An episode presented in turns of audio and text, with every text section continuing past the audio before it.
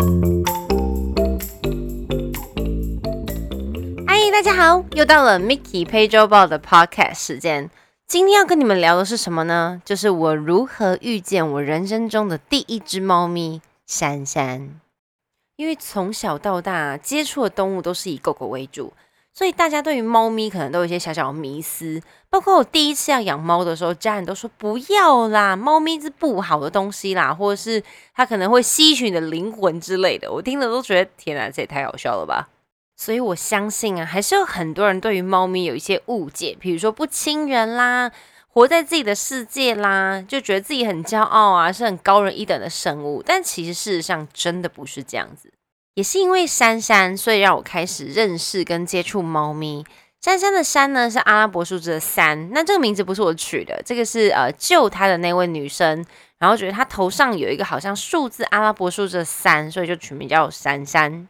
珊珊呢有一个很可爱的短刘海，很多人都以为她是女生，其实她是男生啦。那她的出生日期呢是二零一二年的六月二十七号，所以其实我饲养她到今年已经，哇哦，要几岁了？九岁了。至于我怎么认识他的呢？我觉得这个因缘际会是很特别。有一年呢，我去了克罗埃西亚，跟我妈妈一起，然后在同团的时候认识了一位在恒春上课的英文老师。他是一个非常爱动物的人，尤其是猫咪。所以在路上看到猫咪，他其实会去救它，然后可能发生什么事情，他会送医院。当然，他会在就是 T N V R，就是先结扎，然后再放回去原地。这位朋友有一次在横村吃面的时候，突然听到，嗯，好像有小猫的声音，就一靠近，发现天哪，有一只猫妈妈跟三只小猫咪。不过那时候天气真的不是很好。因为记得我刚刚说了，他的生日是六月二十七号，所以有很多台风啊等等这些很不稳定的天气状况。听说那天好像是下大雨，所以他最后就决定把猫妈妈跟三只小猫一起带回宿舍饲养。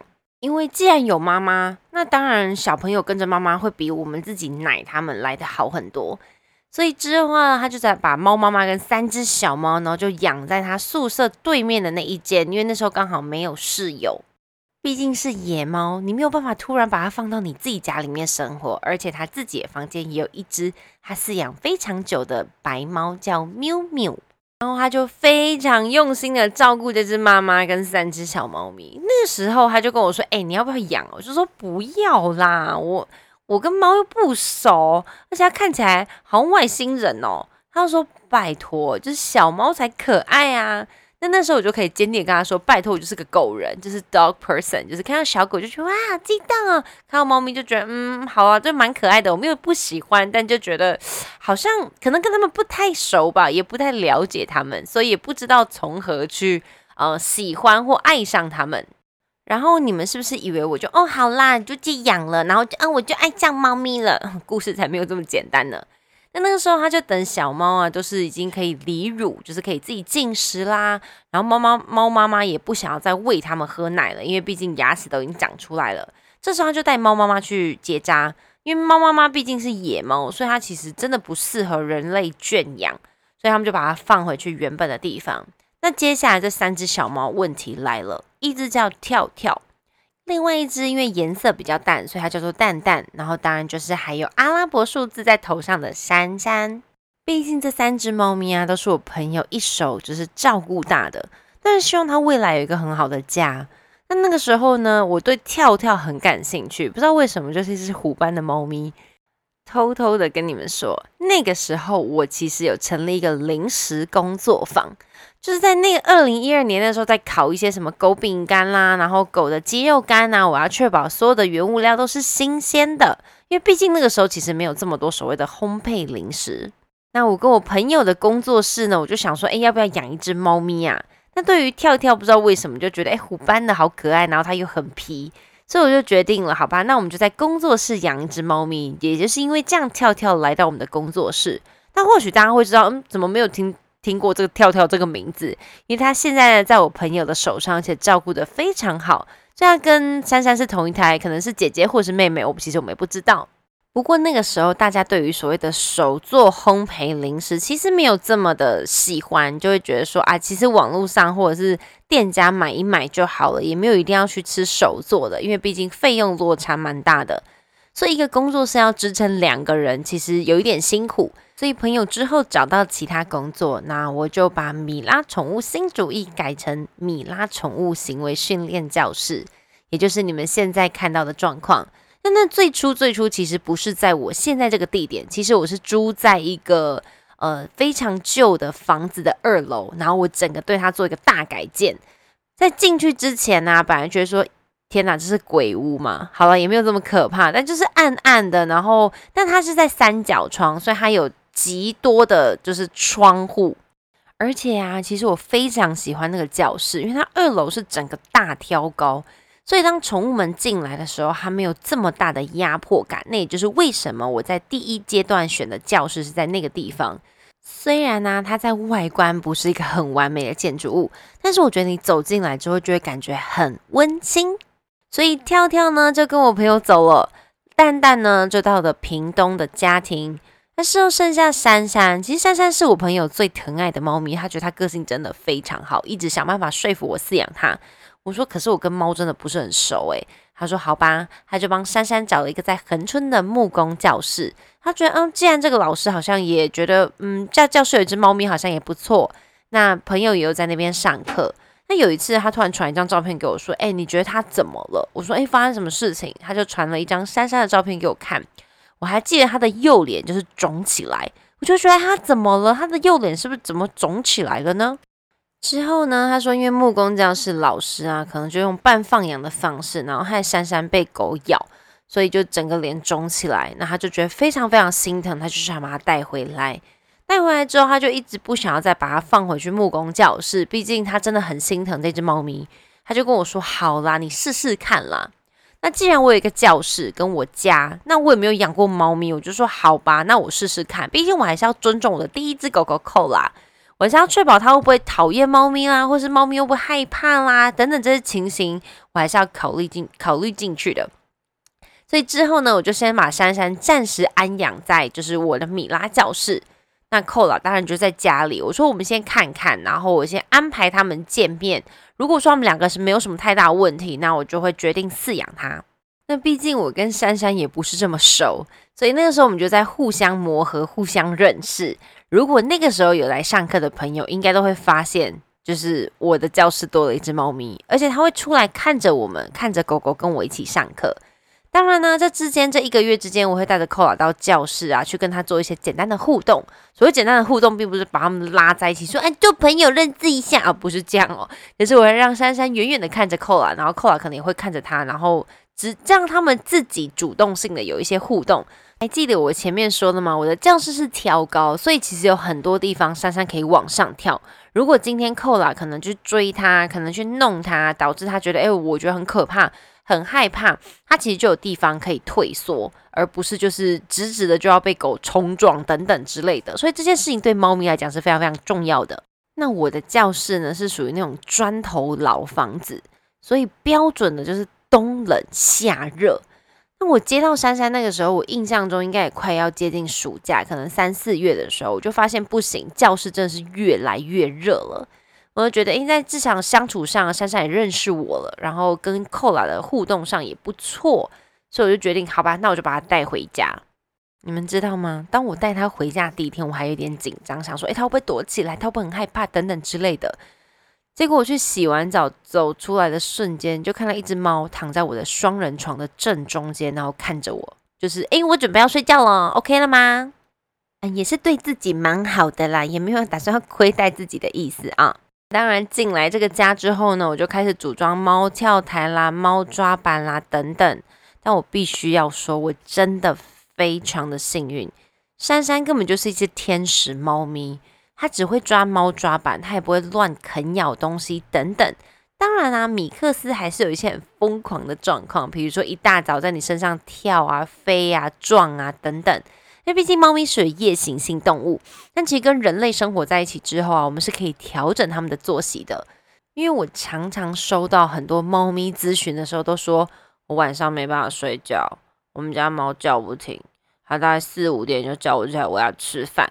可能都是这样子的状况。但其实猫咪的睡眠啊，其实是可以完全跟你一模一样的。所以那个时候我就花了点时间调整它的睡眠时间，变成我睡觉时候跟我一起睡。那我起床，我可能睡到十点，它就陪我睡到十点；我睡到十二点，它就陪我睡到十二点。这是可以做调整的哦。那既然我们都要养猫了，所以其实那时候花了蛮多时间去了解猫咪，也开始对它做了一些简单的训练，比如说可能坐下啦、握手啊。那珊珊呢，其实是非常可爱的猫，它是叫得过来的。你家说珊珊来来来，它都会叫得过来。所以那时候也颠覆了我一些想法，就觉得说很多人会猫咪叫不来啦，猫咪根本就是看不到它啦。嗯，不会，我只要回家开门，第一只看到动物一定是我们家的猫。当然，以猫咪的天性，它们一定是利益考量为第一嘛。狗狗呢会相信你手上的东西绝对是全世界最好的，猫咪会考虑一下，想说是吗？你手上拿那一块钱有很好吗？但我觉得旁边那个十万块好像比较好诶。所以猫咪是会做利益考量的，并不是说它相信你所有东西都是好的。但前几年也有一个研究报告指出，你只要让猫咪相信你是非常给它很多安全感的人，它其实对你的信任度其实会非常非常高的。所以你跟猫咪之间的关系到底是朋友、室友、陌生人还是家人呢？很多人都会告诉你啊，猫咪只把你当室友啦。其实这个是不一定对的哦，因为猫咪虽然它在行为举止上不是 social animal，所谓社会型的动物，但是其实它们也是非常需要主人的。如果它跟你的依赖度是非常高的，当你不在三四天，其他情绪也是会不好的哦。还有，大家知道一件事情吗？猫咪啊，基本上不会对另外的猫咪喵喵叫，除非小猫很小的幼猫会对妈妈说它可能肚子饿会喵喵叫。猫咪啊，其实他们说是属于双语性的动物，什么意思呢？猫跟猫之间有自己的沟通方式，但你知道猫咪最喜欢呼呃呼唤谁吗？主人，因为当它喵喵叫的时候，主人就会说：“怎么啦？你肚子饿了吗？你要做什么？我弄给你，是不是啊，各位猫奴们？”所以猫咪会喵喵叫，大部分都是在控管主人，你同意吗？不仅仅啊，在饲养任何宠物之前要做功课。如果家中已经有第一只宠物了，请你务必要考虑到第一只宠物的情绪，而不是随意的就嗯好了，我想要第二只，然后就把第二只带回家了。刚好昨天听到一个案例，顺便跟你们分享一下。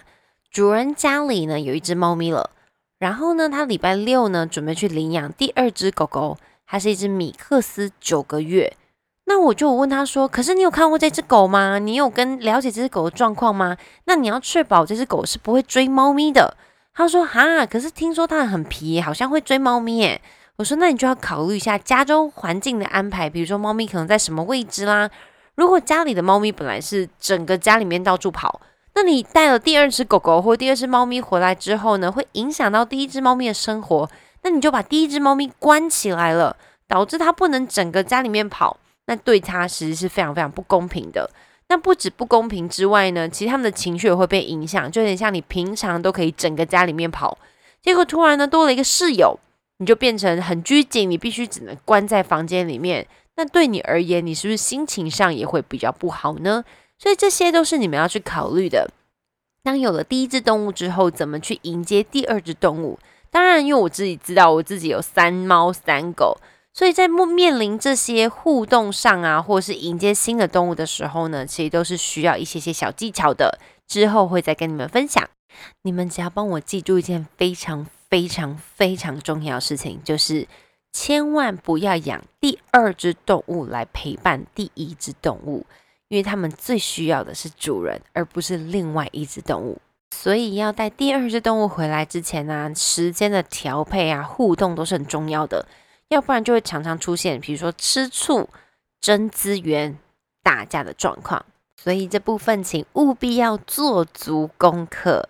反正就记得千万不要带第二只动物回来陪伴第一只动物。OK？所以我们家的动物啊，其实我绝对不会是带第二只回来陪伴前面那一只。它们都有各自的生活模式跟独立的个体。对于对方呢，也不会过度互相依赖。这件事情也是非常重要的。再一次感谢珊珊，因为她让我了解，原来猫咪其实非常亲人。原来猫咪有很多很酷的特点，是我们没有发现到的。而近几年呢，其实养猫的人口也呈倍数的增长。可能因为时间的关系，大家没有办法就是花这么多时间陪伴狗狗。而我很多之前的所谓的 dog person 狗狗朋友狗人呢，现在都开始养猫咪了。当然，我们也可以希望给予猫咪更舒服、更开心的环境，让它们的情绪更好。猫咪其实是这种情绪非常敏感的动物，可是当你爱上猫咪之后，你会觉得啊，所有的猫咪都好可爱哟。所以我要感谢珊珊，让她带我进入猫咪的世界。感谢你们今天的收听，Mickey 陪周报 Podcast，下周见，拜拜。